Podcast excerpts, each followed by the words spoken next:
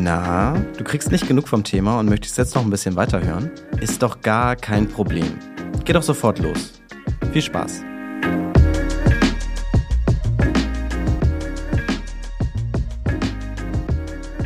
Hallo, Herr Eriksen, beziehungsweise Lars. Wir haben ja gerade schon mal nochmal gesprochen und wir sind äh, ins Du gewechselt. Erstmal vielen Dank, dass du dir jetzt die Zeit nimmst und dieses kurze Gespräch mit mir führst. Du hast ja einen sehr, sehr erfolgreichen YouTube-Kanal und mit Geld und Gold auch noch einen sehr empfehlenswerten Podcast. Kannst du für diejenigen, die dich jetzt vielleicht noch nicht kennen, dich einmal kurz vorstellen und vielleicht auch nochmal sagen, wo deine thematischen Schwerpunkte liegen? Weil auch wenn es im Titel steht, es geht ja nicht ausschließlich um Geld und Gold, oder? Genau, um Geld im weitesten Sinne geht es tatsächlich fast immer um Gold hin und wieder. Ja, tatsächlich habe ich, wenn man so will, die Seiten gewechselt vor mittlerweile mehr als sieben Jahren. Ich habe, komme also direkt aus dem äh, Trading. Ich habe 15 Jahre lang ausschließlich getradet für meinen Lebensunterhalt. Begonnen habe ich damit, hm, da war ich Ende 20 ja, und dann überspringe ich mal den Teil, wo ich mich ausschließlich mit der Börse beschäftigt habe. Man ist im Trading relativ einsam und auch Trading wird irgendwann zur Routine. Und da habe ich mich entschieden, okay, wenn du nach draußen gehst, dann gleich richtig. Habe dann mit äh, YouTube gestartet, habe auch einige Börsendienste übernommen beziehungsweise hauptverantwortlich geleitet und ich hatte keine Lust, diese Dienste zu bewerben, indem ich mit Fähnchen oder irgendwelchen Flyern durch die Stadt laufe, sondern habe gesagt, okay, finanzielle Bildung, das ist wirklich was, was in Deutschland fehlt. Und da habe ich ganz bewusst zwei Kanäle auf YouTube gestartet. Einmal Tradermacher und einmal Erichsen Geld und Gold, weil es für mich zwei ganz wesentliche Disziplinen gibt. Einmal das langfristige Investieren das ist quasi die Pflichtübung für jeden, meines Erachtens. Und dann das Trading, also der aktive Handel, das muss man nicht machen. Das sollte man auch nur dann machen, wenn man eine Leidenschaft dafür hat. Und Podcast kam dann einfach dazu, ja, weil es für mich am schnellsten aufzunehmen ist. Es ist für mich ein sehr unkompliziertes Medium. Man setzt sich hin, lässt einfach mal die Gedanken fließen. Und so hat sich das im Laufe der Jahre dann entwickelt. Ja, also da kann ich auch nur mal plädieren, einfach mal reinschauen. Da sind wirklich äh, sehr, sehr coole Videos und auch äh, Podcast-Folgen dabei. Äh, ich verfolge das auch schon jetzt länger und du hast ja jetzt gerade genau das Stichwort genannt, worüber es auch in dem Gespräch heute gehen soll. Und zwar hoffe ich mir so ein bisschen, dass ich nach diesem Interview eine klare Vorstellung habe, wie Trading überhaupt funktioniert, aber auch was der Unterschied ist zu einem längerfristigen Investment. Weil für mich muss ich ehrlich sagen, so ganz habe ich das noch nicht verstanden. Und für mich war das auch lange Zeit vielleicht irgendwie dasselbe. Vielleicht hat man das auch ein bisschen durcheinander gebracht. Das können wir äh, ganz gerne mal in dem Gespräch hier klären, meine Vorurteile. Wir können ja mal ganz vermeintlich einfach anfangen. Und zwar, ich benutze das Wort jetzt schon fast inflationär in meinem Podcast. Wenn ich ehrlich bin, ich habe gar nicht so eine ganz klare Vorstellung davon, was es bedeutet. Könntest du vielleicht eine Begriffsdefinition liefern, was bedeutet eigentlich investieren bzw. Investment? Ein Investment ist für mich ein Geschäft, welches ich eingehe, wenn wir über die Börse sprechen, also den Kauf einer Aktie oder theoretisch auch den Kauf einer Anleihe oder eines ETFs und ich habe dabei keinen Verkaufszeitpunkt im Kopf. Das heißt also eine langfristige Geschichte. Der wahrscheinlich bekannteste Investor ist Warren Buffett, der sich darüber Gedanken macht, wann er die Anteile kauft, möglichst günstig, und dann davon ausgeht, dass die Qualität der Anteile so hoch ist aufgrund seiner guten Analyse, dass er überhaupt nicht plant, die jemals wieder zu verkaufen. Das kommt natürlich hin und wieder vor, denn die Welt verändert sich und es gibt dann eben auch Unternehmen, die vielleicht nicht mehr die Stellung haben, die sie Jahre oder Jahrzehnte vorher hatten und dann kann man sie auch durchaus mal verkaufen und es können einfach Dinge schiefgehen, zweifellos. Aber zuerst mal ist das langfristige Investieren für mich eine ganz einfache Möglichkeit, um von den Renditen, die mir die Sachwertklasse Aktie bietet, zu partizipieren. Und hier muss man nochmal unterscheiden zwischen denjenigen, die Lust haben, sich damit intensiv zu beschäftigen, also die auch eine gewisse Leidenschaft entwickeln. Die können auf Einzelaktien schauen. Die sagen vielleicht, ja, mich interessiert der Automobilsektor. Ich schaue mir mal eine Porsche oder eine Volkswagen an und wirklich auch Zeit haben, sich damit zu beschäftigen und auch Lust haben. Und dann gibt es diejenigen, die sagen, ich weiß, mit Sachwerten kann ich langfristig ein Vermögen aufbauen. Zuerst aber mal, das ist natürlich noch wichtiger, das Vermögen, egal wie groß es ist, was ich habe, schützen. Das ist so, langfristig gleichen nur Sachwerte die Inflation, und wir spüren sie ja gerade sehr deutlich, aus. Und dann kann ich auch einfach einen ETF kaufen. Ja? Das, es geht hier dann gar nicht darum, eine maximale Rendite zu erzielen. Mit dem ETF bekomme ich genau das, was mir die Aktienindizes liefern. Ich richte einmal diesen Sparplan ein und dann lasse ich ihn einfach laufen und bestenfalls komme ich nicht in der Krise auf die Idee, ihn einzudampfen, sondern mache genau dann weiter. Das ist nämlich eigentlich das große Erfolgsrezept. Ja, nicht zu verkaufen, wenn es sich danach anfühlt. Und jemand, der noch nie sich mit Börse beschäftigt hat, dem könnte ich in weniger als 90 Minuten, glaube ich, klar verständlich machen, warum das sinnvoll ist und auch wie er das macht. Das ist also ganz, ganz einfach. Okay, jetzt habe ich damit ja überhaupt keine Berührungspunkte. Das heißt, wenn ich meinen symbolischen Euro ins Sparschwein packe, ist das schon ein Investment oder hat das damit dann gar nichts zu tun? Eine sehr gute Frage und ist das Gegenteil von einem Investment. Weil natürlich ein Euro im Sparschwein genauso gut bzw. genauso schlecht ist wie ein Euro auf dem Festgeldkonto oder auf dem Girokonto. Ja, die Inflation, die wir jetzt spüren, das ist die Verbraucherpreisinflation. Die führt dazu, dass die Kaufkraft klar sinkt. Momentan mit 8% jährlich. Wenn also der Euro da im Sparschwein liegen bleibt, dann ist es das ist ja jedes Jahr 8% weniger wert. Ein Euro bleibt nominal immer ein Euro. Ich kann mir aber jedes Jahr 8% weniger damit kaufen, wenn ich ihn liegen lasse. Und das ist quasi das Gegenteil eines sinnvollen Investments. Ist aber gar nicht so unpopulär in Deutschland, muss man leider sagen, weil es sind rund 8 Billionen, die auf Sparbüchern und äh, in Sparschweinen und vielleicht vergraben im Garten rumliegen. Einfach weil viele Menschen sich Sorgen machen, wenn sie dann an die gefährliche Börse gehen, dann könnte ihr Geld weg sein. Aber in Wahrheit ist das andere dann eben nur eine, äh, ja, ein schleichender Vermögensverlust. Und dazu muss man auch sagen, wir haben vorher zehn Jahre lang zwar keine hohe Verbraucherpreisinflation gehabt, aber mindestens ebenso gefährlich für den Euro ist ja die Asset Price Inflation. Und das ist diejenige, die wir zum Beispiel spüren, wenn wir eine Immobilie kaufen wollen. Ja, wer vor zehn Jahren gesagt hat, Immobilien in München sind mir zu teuer, und sie waren sicherlich nicht günstig, der wird heute feststellen, jetzt sind sie noch viel teurer. Und das ist die Asset Price Inflation. Und unter dem Aspekt ist quasi der verdiente Euro im Sparschwein die schlechteste Anlage und eben kein Investment. Okay, da muss ich das auf jeden Fall nochmal überdenken, weil das, was du da gerade beschrieben hast, das kenne ich auch sehr gut, vor allem aus meinem eigenen Elternhaus, dass es ja die böse Börse, ein Freund der Familie hat da mal viel Geld verloren, so das sind so Geschichten, die kursieren auf jeden Fall. Und ich glaube, da ist natürlich auch eine große Summe, die entweder dann im Sparschwein unter der Matratze liegt oder äh, auf dem Festgeldkonto. Dann werden auch immer Begriffe benutzt, bei denen ich mir gar nicht so sicher bin, sind die unterschiedlich anzusehen oder ist es dasselbe? Zum Beispiel investieren und anlegen. Ist das synonym oder gibt es dazwischen auch nochmal eine Unterscheidung?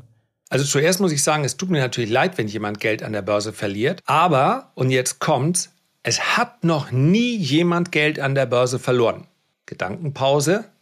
Der mindestens zehn beziehungsweise im allerschlechtesten Fall elf Jahre gewartet hat. Also wenn wir jetzt den ETF-Käufer nehmen. Es gibt keinen, der dann Geld verloren hat. All diejenigen, die es geschafft haben, Geld zu verlieren, und es werden wahrscheinlich mehr sein als nur der Bekannte, den jeder hat irgendwo im familiären oder im Bekanntenkreis, die haben eben gesagt, Jetzt muss ich mich mal mit Börse beschäftigen, so wie im Jahr 2020 auch. Ich glaube, allein in Deutschland sind zwei Millionen neue Depots eröffnet worden. Und dann haben sie gesagt, Börse ist auch richtig einfach, haben das auch ihrem Nachbarn erzählt. Ja, und dann ist irgendwann Börse nicht mehr so einfach gewesen, weil es eben an der Börse auch Bärenmärkte gibt, Phasen, in denen die Kurse fallen, weil die Börse letztlich das wirtschaftliche Umfeld widerspiegelt, in dem wir uns bewegen. Und dann steigen sie wieder aus und sagen, ja, die Börse ist so volatil, das ist doch nur was für Zocker oder für Menschen mit ganz viel Geld. Dabei hätten sie eigentlich nur genau das Gegenteil von dem machen sollen, wie sie sich eben verhalten haben. Also in der Krise zu kaufen, ist noch immer die beste Strategie, die es gibt. Ist gar nicht so einfach umzusetzen, weil das Bauchgefühl ein anderes ist. Aber es hat immer, wirklich immer in der langen Börsenhistorie genauso funktioniert. Und um die Frage dann auch zu beantworten, also Anleger sind letztlich alle, die zu der Erkenntnis gelangen, ich muss mit meinem Geld etwas anderes machen, als es im Garten zu vergraben oder unterm Kopfkissen. Und ein Anleger kann selbstverständlich auch ein sehr, sehr aktiver Anleger sein, also der mehrmals in der Woche Positionen hin und her handelt. Das ist für mich ein Überbegriff. Investor ist jemand für mich, der einen langfristigen Zeithorizont mitbringt. Du hast ja jetzt relativ viele Vorteile genannt. Vielleicht kannst du da auch noch mal tiefer drauf eingehen auf die einzelnen Vorteile vom längerfristigen Investment. Siehst du auch Nachteile daran oder denkst du, dass es an sich immer profitabel, wenn man diesen längeren Anlagehorizont hat? Also sofern man es richtig macht, dann kann man eigentlich nichts verkehrt machen. Zumindest bisher. Ich kann ja auch nur die Vergangenheit beurteilen und niemand kann in die Zukunft schauen. Aber wir dürfen nicht vergessen, wir sprechen ja nicht über die Börse als einen Ort von Spekulanten und Zockern. Die gibt es auch, selbstverständlich. Und das spekulative Kapital, das ist also das Kapital, welches auf schnelle Gewinne aus ist, das dominiert auch das kurzfristige Börsengeschehen. Deswegen diese starken Schwankungen. Und deswegen muss ich eben als langfristiger Investor da ein bisschen durchschauen und sagen, das interessiert mich nicht. Ich bin beteiligt an Unternehmen. Ja, das sind Unternehmen, die im Übrigen auch in der Krise geschützt werden. Also wenn wir jetzt gerade überlegen, ja, mein Kapital auf dem Konto ist, das ist ja genau die Phase, die wir jetzt haben, wo man sich die Frage stellt, ist das nicht alles viel zu riskant? Ja, um uns herum Krieg und Pandemiefolgen und mit China sind wir auch nicht gerade so gut befreundet, mit Russland noch viel weniger. Warum soll ich denn jetzt mein Geld an die Börse geben? Aber letztlich gebe ich es nicht an die Börse, sondern ich investiere in Unternehmen. Und was wir ja auch erleben, ist, dass Politiker natürlich vordergründig immer darüber sprechen, wie sie uns Bürger schützen, aber in Wahrheit ganz genau wissen, dass die großen Unternehmen im Land das sind diejenigen, die die Volkswirtschaft stützen, die die Arbeitsplätze sichern und damit auch dafür sorgen, dass Steuereinnahmen reinkommen. Und in dieser Gasdebatte zum Beispiel ist ja ein sehr gutes Beispiel. Das Gas bei den Bürgern soll möglichst nicht abgestellt werden. Das Gas bei den Unternehmen wird aber sicherlich nicht abgestellt. Das heißt also, ich bin hier letztlich im Boot mit denjenigen, von denen ich vielleicht immer gesagt habe, ey, das sind die Großen, ja, die zuerst. Ich kann mich aber an denen beteiligen. Ich kann sagen, eine BASF, ja, ich friere, sollen die doch lieber abstellen, wird nicht passieren passieren. Wahrscheinlich wird man eher noch BASF das Gas zur Verfügung stellen. Aber ich kann mich ja an BASF beteiligen und dann mit im selben Boot sitzen. Das ist jetzt nur ein Beispiel und ist vor allen Dingen auch mal keine Empfehlung. Aber man kann hier letztlich relativ wenig verkehrt machen, was natürlich wirklich eine große Gefahr ist, ist, dass ich mich nicht mit dem Markt beschäftige, mir eine Zeitschrift kaufe oder vielleicht auch nur ein Video schaue und dann meine beurteilen zu können, welche 10 oder 15 Einzelaktien ich im Depot habe. Ja, dann werde ich ganz oft bei den großen Namen landen, die ich kenne und das ist natürlich verkehrt. Wenn ich einen ETF kaufe, dann bin ich automatisch diversifiziert, weil ich mich am Gesamtmarkt beteilige. Ein Depot aus Einzelaktien, da muss man sich mit der Materie auskennen. Es macht keinen Sinn, sich Google und Facebook und Amazon oder, oder Meta in dem Fall dann alle zu kaufen, denn dann bin ich nur in einem Segment, nur in einer Branche investiert. Und das sind die Fehler, die dann zu einem Verlust führen können. Aber der Markt an sich, der zeigt letztlich immer nach oben. Und was kann man da so erwarten als Privatanleger? Im Durchschnitt, wenn ich jetzt beispielsweise mittels ETF mich am Gesamtmarkt beteilige und ich streue vielleicht ein bisschen, also das heißt, ich habe ein bisschen am amerikanischen Markt, das ist immer noch nach wie vor der größte, und im europäischen Markt beteiligt, ja, das kann man ziemlich leicht umsetzen. Dann lag die Durchschnittsrendite in den letzten Jahrzehnten so um die sechs bis sieben Prozent herum. Ja, das, das klingt ja jetzt schon mal ganz gut und ich habe ja jetzt auch nichts dagegen, mein Geld zu vermehren auf meinem Konto. Da finde ich jetzt finde ich jetzt auch nicht so schlecht. Aber für wen ist es denn eigentlich interessant? Kann das jeder machen? Könnte ich jetzt einfach sagen, hey, ich öffne mir jetzt mal ein Depot, leg da mein Geld oder schieb da mein Geld hin und dann kaufe ich mir ein ETF oder brauche ich da einen Finanzberater oder sowas? Nee, also letztlich sollte man sich natürlich beraten, aber ganz ehrlich, um ETF-Sparplan zu eröffnen, braucht man kein Gespräch mit einem Finanzberater. Diese Informationen sind frei erhältlich. Also nicht nur bei mir auf dem Kanal, auch in anderen Kanälen. Das ist wirklich kein, kein Hexenwerk. Und es gibt sogenannte Risikoklassen. Wenn ich nur ETFs kaufen möchte und wenn so wie in deinem Fall, wenn du sagst, eigentlich ist es gar nicht mein Ziel, mich den ganzen Tag mit dem Aktienmarkt zu beschäftigen. Ja, ich kümmere mich um meinen Job, ich kümmere mich um meine Freunde, ich habe auch andere Hobbys noch.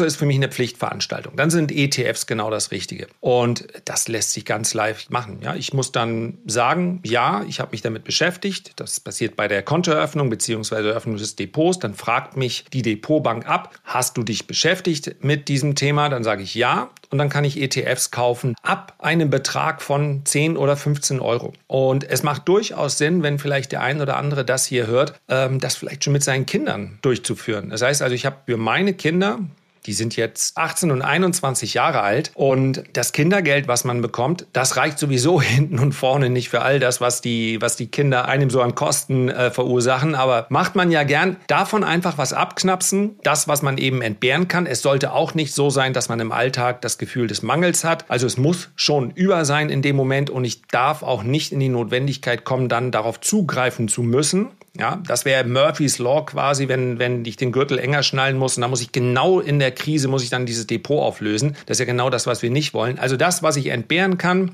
das am besten investieren und das kann losgehen mit 10 oder 15 Euro im Monat. Man sagt so ganz grob 10 Prozent des Einkommens mindestens in die langfristige Geldanlage und das ist, glaube ich, so eine ganz gute Kennzahl. Kurze Pause, dann geht's weiter.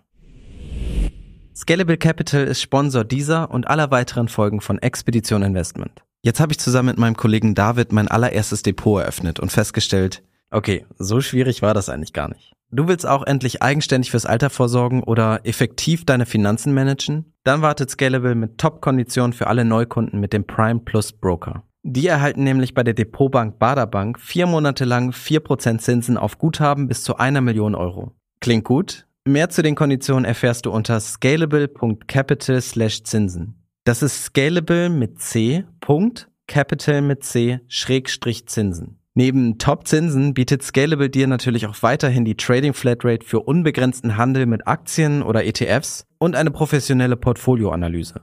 Du hast ein Wertpapierdepot bei einer anderen Bank? Dann kannst du, egal ob du neu oder Bestandskunde bist, einen Bonus von bis zu 2500 Euro bekommen, wenn du mit deinem Depot zu Scalable wechselst. Schau jetzt am besten mal in die Shownotes und klick dort auf den Link. Und jetzt geht's auch schon weiter mit dem Podcast. Okay, wenn ich mir jetzt vorstelle, dass ich das einfach mal mache und dass ich jetzt einfach mal ja von meinem Gehalt immer wieder so einen Teil davon investiere letztlich, dann kommt irgendwie so eine Urangst von mir hoch, die kommt wahrscheinlich aus der Kindheit, weil meine Mutter hat einmal meine Ersparnisse irgendwo angelegt. Ich weiß nicht so ganz, was es war, aber das war dann erstmal für, glaube ich, ein Jahr, zwei Jahre war das erstmal weg. Also das war erstmal eingefroren und ich konnte darauf nicht zugreifen. Und das war für mich so ein bisschen, ja, und wo ist jetzt mein ganzes Geld? Also das ist jetzt einfach verschwunden. Ist es dann so, wenn ich das jetzt investiere, habe ich da keinen Zugriff mehr drauf oder wie ist das? Doch, jederzeit. Das, was deine Mutter da gemacht hat, ist ein geschlossener Fonds oder sie hat es auf dem Festgeldkonto angelegt, dann bekommt man quasi bestimmte Zinsen. Wenn man sich verpflichtet, für zwei oder fünf, oder es gibt es auch als zehnjährige Laufzeit, dann nicht darauf zuzugreifen. Ja, dann kann die Bank eben damit arbeiten, theoretisch, und dann bekommt man mehr Zinsen als auf einem Konto, wo ich jeden Tag Verfügbarkeit habe. Im Moment spielt das alles keine große Rolle, weil selbst nach einem Zinsschritt der EZB nach wie vor so gut wie keine Zinsen erhältlich sind. Also ich wundere mich immer, wie selbstbewusst Sparkassen dann rausgehen und sagen, bei uns kriegen sie 0,2 Prozent für die nächsten fünf Jahre. Ja, wenn man da mal nachrechnet, das müssten dann schon ganz erhebliche Summen sein, um überhaupt nur nennenswert da irgendwie, weiß ich nicht, also eine Kiste Bier kriegt man damit nicht wirklich raus, selbst nach vielen, vielen Jahren nicht. Also bei der ETF-Anlage äh, habe ich jederzeit Zugriff. Ich kann auch jederzeit anpassen. Ich kann auch sagen, oh, es passt gerade nicht so oder es sind irgendwelche unvorhersehenden Dinge passiert. Ich kann meinen Sparplan theoretisch aussetzen. Ich kann die äh, Summe runtersetzen. Also volle Verfügbarkeit ununterbrochen. Ja, das klingt doch eigentlich ganz gut, weil dann äh, ist das auf jeden Fall ein bisschen abgesichert, weil wenn ich so zurückdenke, das hat mich schon sehr getroffen damals als Kind, dass das Geld einfach mal weg war. Ja, aber vielleicht war das, das, das war glaube ich gar nicht so schlecht, weil es gibt recht wenig geschlossene Fonds, die wirklich gut sind, wobei man auch sagen muss, es wäre für viele Anleger ein großer Segen, wenn ihnen irgendeine Regel verbieten würde, da an ihr Depot ranzugehen. Der Weg ist nämlich doch ziemlich kurz und naja, vielleicht juckt es dann doch mal in den Finger und dann sieht man auf seinem Depot, das sind ein paar tausend Euro. Gleichzeitig läuft man durch die Gegend und sagt, ach, das ist aber auch wirklich ein großer, schöner Flachbildfernseher. Und es wäre, glaube ich, ja, also rechtlich, wie gesagt, ist es nicht so, aber für viele Anleger wäre es die gesündere Lösung, wenn sie sich das vorstellen würden, wie eine große Spardose, in dem Fall aber eine gut rentierliche Spardose, an die sie einfach nicht rangehen mit einer gewissen Disziplin. Ja, wahrscheinlich hätte ich das dann auch für lustige Taschenbücher oder so auf den Kopf gehauen. Also, ich auch. Aber da gibt's ja auch noch mal die andere Seite. Also es gibt ja das einmal das Investieren, das hast du ja selbst gesagt, und dann gibt es ja auch noch mal das Trading. Das ist ja scheinbar nicht das Gleiche. Vielleicht kannst du mal erklären, du hast es ja auch selbst gemacht eine längere Zeit. Wie funktioniert das eigentlich? Also sitzt man dann den ganzen Tag vorm Laptop und vergleicht Zahlen oder wie ist es?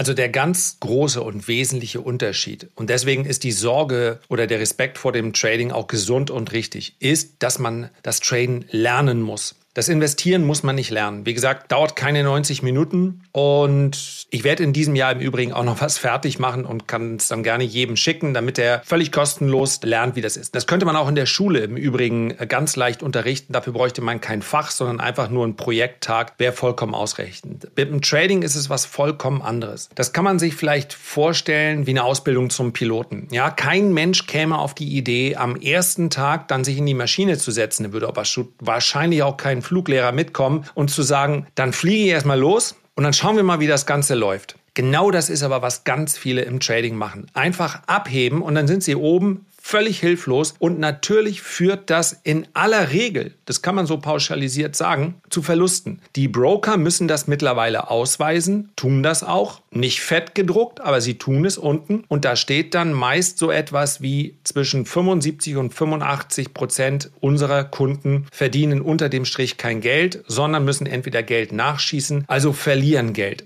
Das müssen Sie heute offenlegen und das ist so. Das ist aber nicht so, weil es im Trading überhaupt keine Chance hat, damit Geld zu verdienen, sondern weil sich keiner Zeit gibt für diese Ausbildung oder vielleicht mit völlig verkehrter Erwartungshaltung loslegt. Also genau mit dieser Casino-Mentalität ja, so schwer kann es doch nicht sein und man tritt da draußen wirklich gegen absolute Profis an. Und ich habe fast zwei Jahre lang mich ausschließlich mit dem Trading beschäftigt. Tag ein, Tag aus, zwölf Stunden lang, bis ich den Eindruck hatte, jetzt bin ich soweit. Jetzt kann ich damit den Lebensunterhalt für meine Familie finanzieren. Und das ist nochmal ein ganz anderes Gefühl, wenn man weiß, ich muss das Geld verdienen. Das ist meine einzige Einnahmequelle. Das ist ja nochmal was völlig anderes, als wenn ich sage, ich habe hier mal ein paar tausend oder ein paar hundert Euro über und dann, ja, dann schmeiße ich da mal wie in so eine Slot-Maschine das Geld rein, mal gucken, was passiert. Meine Güte, wenn jemand daran Spaß empfindet, aber dann sollte er es eben auch als Glücksspiel bezeichnen. Es ist etwas Spielerisches, keine Frage. Und es hat insbesondere vielleicht am ehesten etwas zu tun mit dem Pokern. Poker ist ja kein reines Glücksspiel, sondern beim Pokern geht es darum, dass ich meine Wahrscheinlichkeiten errechnen kann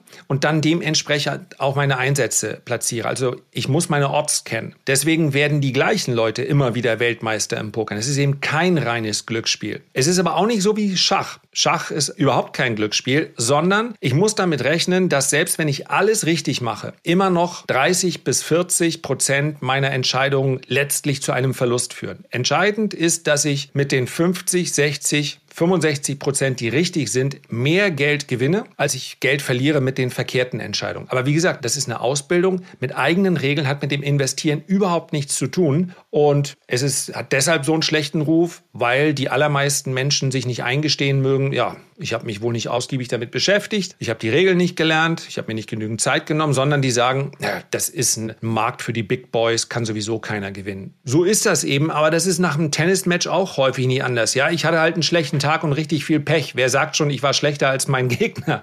Jetzt hast du es schon vorweggenommen, weil meine nächste Frage wäre gewesen, warum glaubst du, hat Trading so einen schlechten Ruf? Also auch, warum denken so viele, dass es mit Casino zu tun hat? Weil ich habe schon mit Anissa Brinkhoff gesprochen, vielleicht kennst du sie, die hat den äh, Podcast What the Finance gemacht und sie hat gesagt, dass es vor allem auch damit zusammenhängt, dass ja auch in Filmen, es wird ja nicht positiv dargestellt, also dann kommt ja direkt Wolf of Wall Street, das ist jetzt vielleicht nicht Trading gewesen oder The Big Short kommt mir da in den Sinn und das sind ja halt so Dinge, damit kann man sich nicht hineinversetzen richtig und das will man vielleicht auch gar nicht. Meinst du, das hat so einen großen Stellenwert dann auch für uns? Liegt das dann daran, dass es so einen schlechten Ruf hat? Also verbinden wir dann solche Filme direkt damit Trading? Das kann ich mir sehr gut vorstellen. Früher war es nur Wall Street, der Film mit Michael Douglas und äh, Charlie Sheen und heute ist es halt Wolf of Wall Street, wobei man ganz klar unterscheiden muss, Wolf of Wall Street und auch Wall Street fällt mir jetzt gerade ein, ja, Anakin Steele liebt blaues Hufeisen oder sowas. Das sind ja alle drei Filme, in denen es um illegale Machenschaften geht. Und man wird an der Börse als Trader nicht abgezockt in dem Sinne, dass irgendeiner mit Insiderwissen, ich glaube in The Big Short ging es um die Immobilienkrise,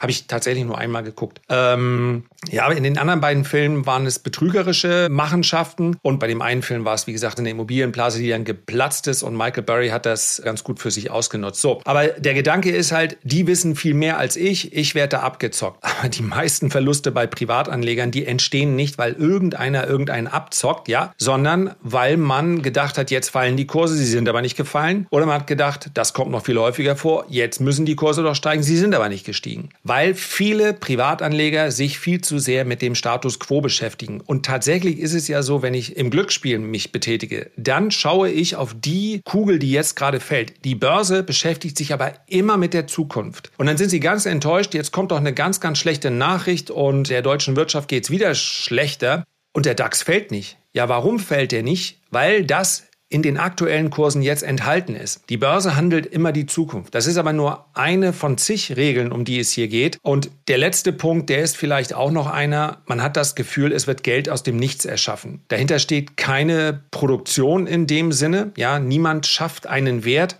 Fairerweise muss man aber auch sagen, es ist eben auch eine Industrie, mit der ja, in der dann wiederum in, in zweiter Linie doch schon einige Menschen arbeiten. Aber es ist schon richtig, ja. Im Trading wird nichts produziert und am Ende des Tages kann man auch nicht auf irgendein Produkt schauen oder auf irgendeine Dienstleistung. Vielleicht spielt das auch noch so ein bisschen damit rein, dass man den Eindruck hat, das ist ja eigentlich Geld, was aus dem Nichts geschaffen wird. Es ist aber in Wahrheit gar kein Geld, was neu geschaffen wird, sondern die 80 Prozent, die Geld verlieren, die geben das Geld letztlich an die 20 Prozent, die das Geld gewinnen. Also es ist ein Nullsummenspiel und insofern auch ziemlich fair. Du hast ja das Beispiel Tennismatch genommen, dass man auch mal einen schlechten Tag haben kann und dann äh, vielleicht 30 Prozent Verlust macht. Bin ich sofort innerlich panisch geworden, weil ich glaube, wenn ich mir vorstellen würde, dass ich äh, mich da hinsetze und mir das alles überlege und es läuft jetzt nicht nach meinem Plan und ich verliere Geld, ich glaube, dann würde ich lieber alles schnell verkaufen wollen. Ich glaube, Emotionen scheinen mir dann nicht der beste Ratgeber zu sein, oder? Also letztlich kann ich meine Emotionen ja nur ganz schwer kontrollieren. Das in so Mindset-Up-Ratgebern klingt das so, als könne ich das, aber in der Praxis gelingt es mir nur sehr selten.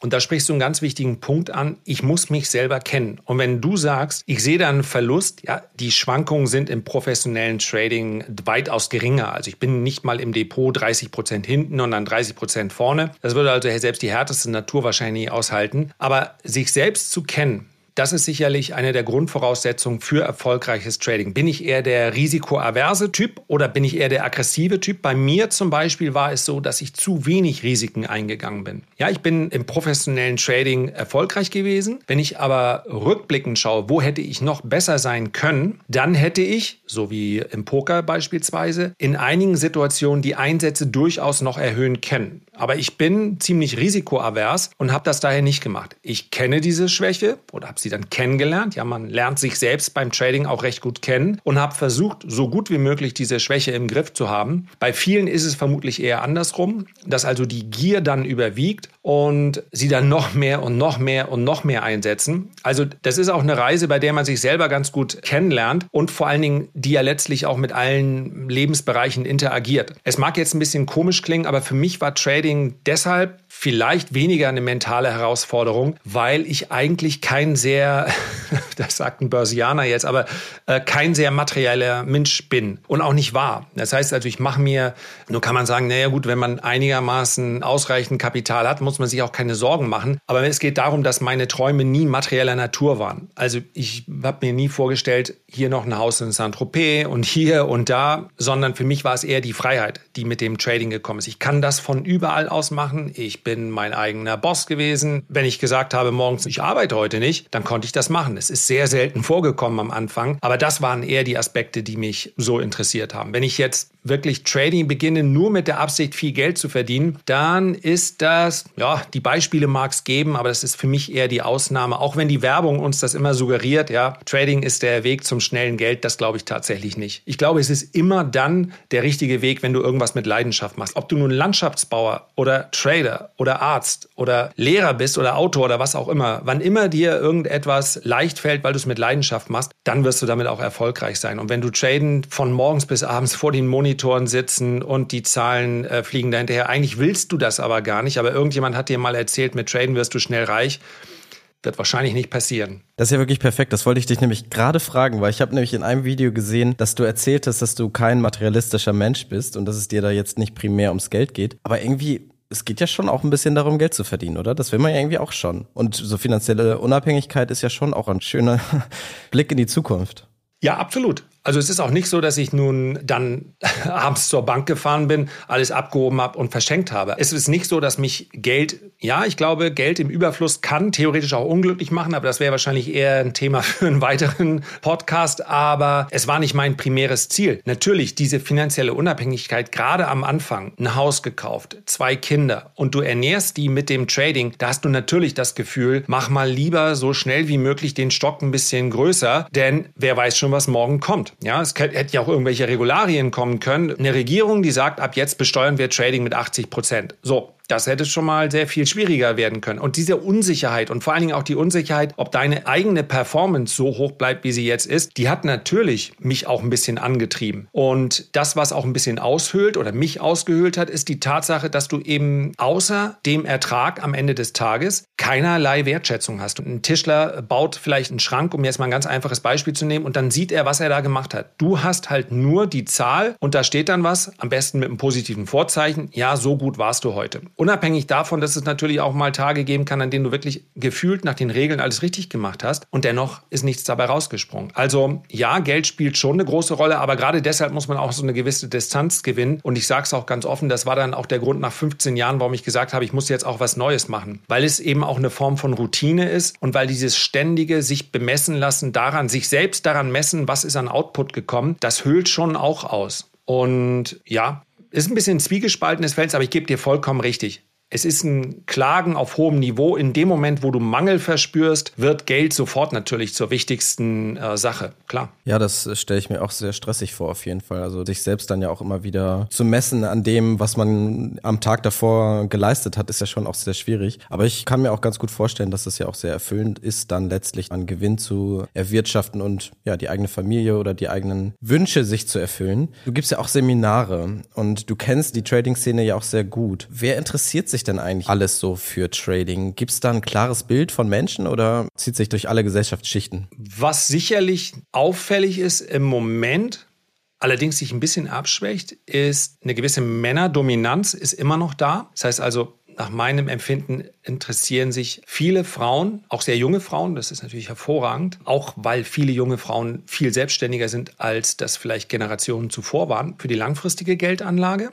Ähm, wenn wir über das Trading sprechen, ja, über die Tätigkeit an sich, also sich da den ganzen Tag vor den Rechner zu setzen, da würde ich schon sagen, dass es mehr Männer sind die sich das vorstellen können. Oft auch vielleicht ein bisschen selbstkritisch, eben weil sie sagen, das ist vielleicht für mich der kürzeste Weg zu mehr Geld oder gar zu Reichtum, was es, wie gesagt, nicht ist. Ansonsten habe ich den Eindruck, quer durch alle Schichten, vielleicht ist so die berufstätige Mitte sogar ein bisschen unterrepräsentiert, weil die weiß, ich bin tagsüber eingespannt. Und natürlich gibt es auch Trading so als Feierabend-Trading. Das nennt man Positionstrading, Swing-Trading. Ich kaufe eine Aktie und halte sie für einige Wochen oder Monate. Wenn wir über dieses hochaktive Trading Trading sprechen, also jeden Tag mal Positionen durchzutauschen, dann sind es oft relativ junge Menschen, die Zeit dafür haben und diejenigen, die aus dem Berufsleben schon so langsam wieder rausschleichen, äh, äh, die auch dann wieder die Zeit haben, weil Zeit eben eine ganz, ganz wichtige Komponente ist. Aber sonst von bis. In meiner Recherche bin ich auch auf einige Selbstversuche gestoßen. Da gibt es mehrere YouTuber und Journalisten,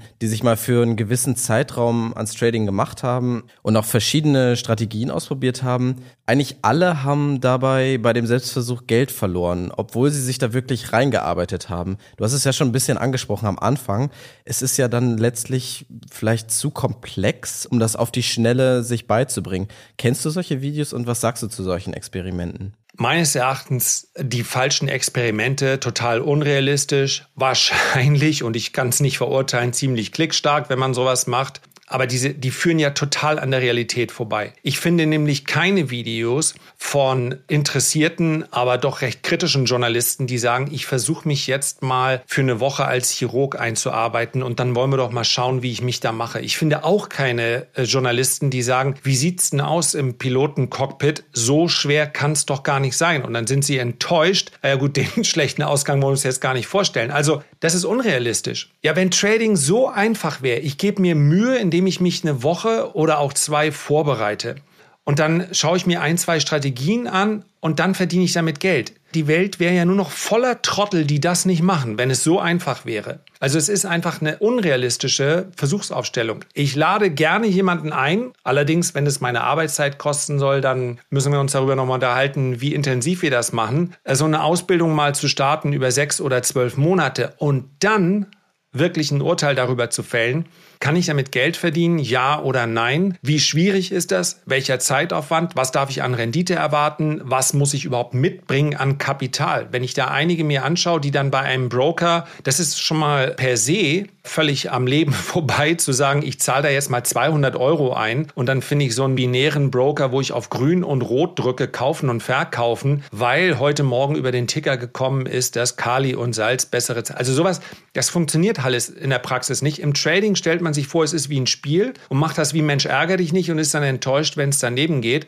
Aber man muss es halt wie eine Profession, ja, wie ein Beruf, keinen besonders komplizierten. Man muss dafür nicht studiert haben. Es ist keine Raketenwissenschaft, aber man muss es eben wie eine Ausbildung oder wie ein Studium begreifen. Und so funktioniert es auf jeden Fall nicht und deswegen sind das auch alles unrealistische Beschreibungen der Tätigkeit eines Traders. Ja, ich habe jetzt schon auf jeden Fall in dem Gespräch eine Menge gelernt und ich will dir auch nicht zu viel deiner kostbaren Zeit jetzt hier stehlen. Deswegen jetzt zum Abschluss würde ich gerne noch mal ja so ein Fazit ziehen, weil ich frage mich immer so ein bisschen, was ist denn jetzt für mich eigentlich das Beste? Klar, du willst jetzt keine Anlageempfehlungen geben, aber vielleicht kannst du das doch ein bisschen, ich meine, du hast ja die Erfahrung gemacht, du hast beide Seiten kennengelernt, dass du das ein bisschen einschätzen kannst. Was ist denn jetzt für mich eigentlich ganz gut, wenn ich doch vielleicht ja ein bisschen emotional bin, ich habe Angst vor finanziellen Verlusten, ich habe vielleicht auch nicht so die, die, Zeit, mich da einzuarbeiten, weil ich ja, ja nun mal auch einen Job, einen Job habe.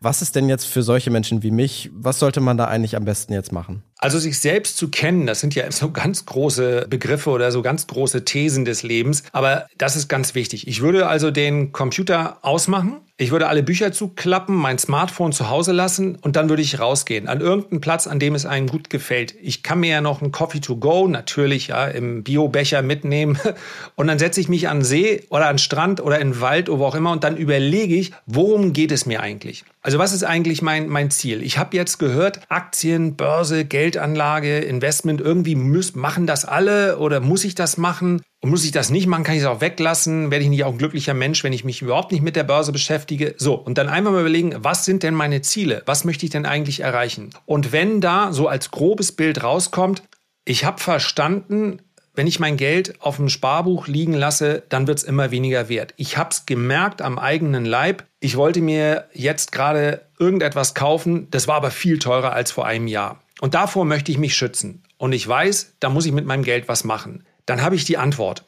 Es ist für mich letztlich eine Pflichtaufgabe. Ich will mein Geld nur schützen, mehr nicht. Und dann konzentriere ich mich auf die Disziplin Investing, ETF-Sparplan. Dann nehme ich mir ein bisschen Zeit, und bis, bis ich es aufbereitet habe, dauert es vielleicht ein bisschen länger als 90 Minuten, sagen wir mal einen halben Tag und beschäftige mich damit.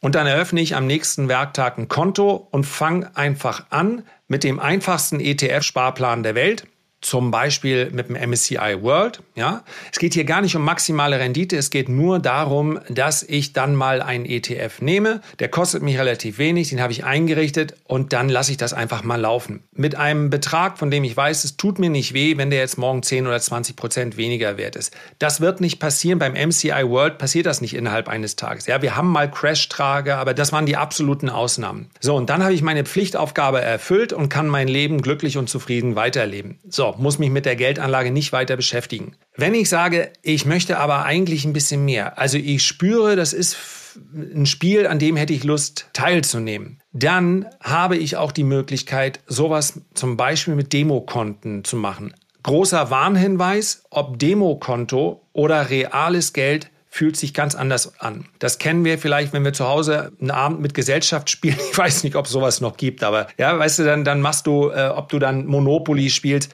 Das fühlt sich ganz anders an. Oder auch Pfennigskat, so, das, das weiß ich noch, mein Opa immer. Ne? Wenn die dann, wenn du nur so just for fun spielst, oder wie es früher immer hieß, um die Ehre, ja, da, irgendwann läuft sich das dann so aus, ja, ist mir doch egal, wer gewinnt. Wenn nur ein Pfennig oder zwei im Spiel ist, dann will man das schon eher gewinnen.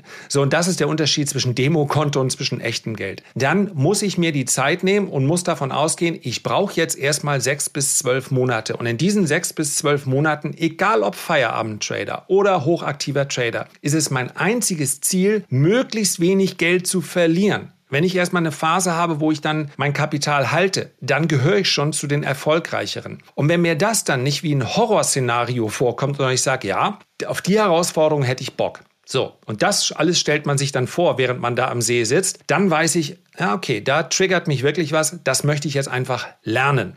Ja, dann los. Wenn aber der Gedanke ist, und damit bin ich dann am Ende meiner Ausführung, ah, ich würde einfach echt mega gerne super schnell Geld verdienen. Wie geil wäre das, eine neue Rolex und ich weiß auch ganz genau, welche Karre ich mir kaufen würde. Aufstehen, anfangen zu arbeiten, irgendeine Leidenschaft finden, vielleicht selbstständig machen, was auch immer, aber dann ist Trading garantiert das Verkehrte für dich. Okay, das ist ja Wahnsinn. Du nimmst mir die Fragen immer vorweg, beziehungsweise du bist schon ein bisschen weiter. Denn jetzt wäre jetzt meine Frage für diejenigen, die sich nach dem Gespräch denken, also ich habe Zeit, ich äh, will mich damit beschäftigen, ich finde, das äh, klingt ja schon interessant.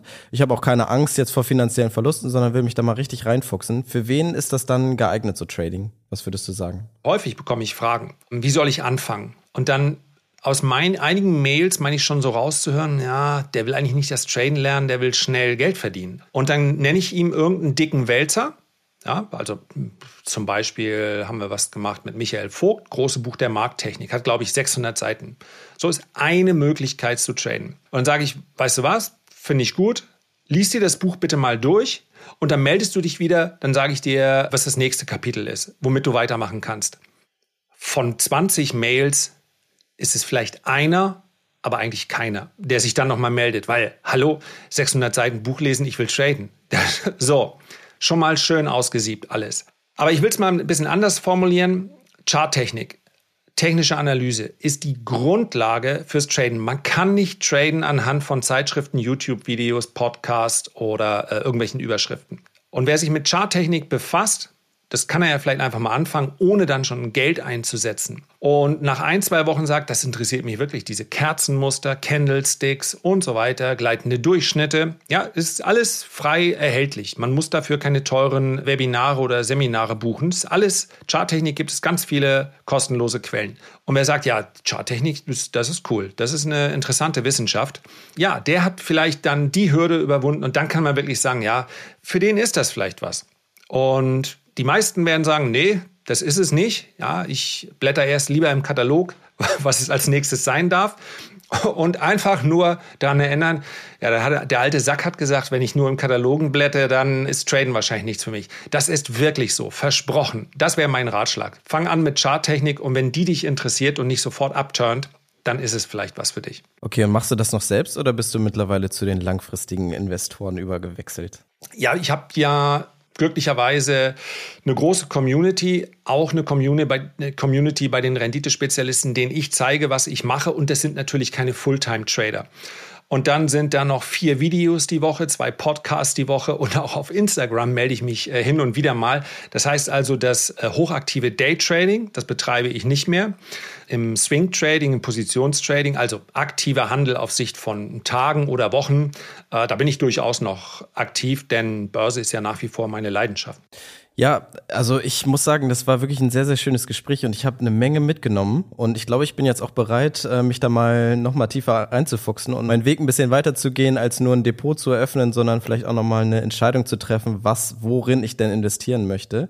Da hast du mir auf jeden Fall sehr, sehr geholfen und ich danke dir erstmal für die Zeit und ähm, ja, für die ganzen Informationen.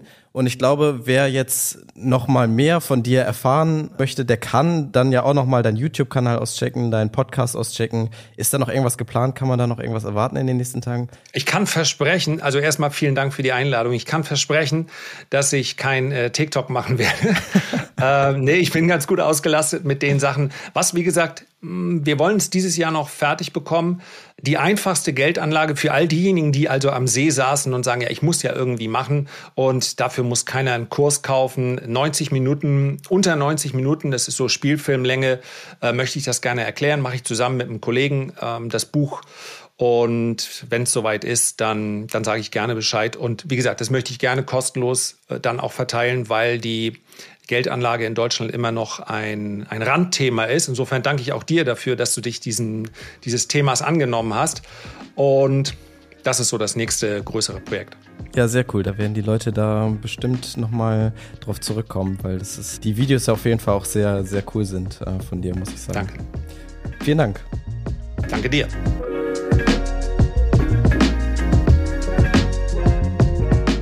Expedition Interview ist ein Mint Original Podcast. Idee, Moderation und Produktion Jared Schmidtke. Schnitt Yoshimi Saravia. Für mehr feinen Content folgt uns auf Instagram, TikTok oder LinkedIn.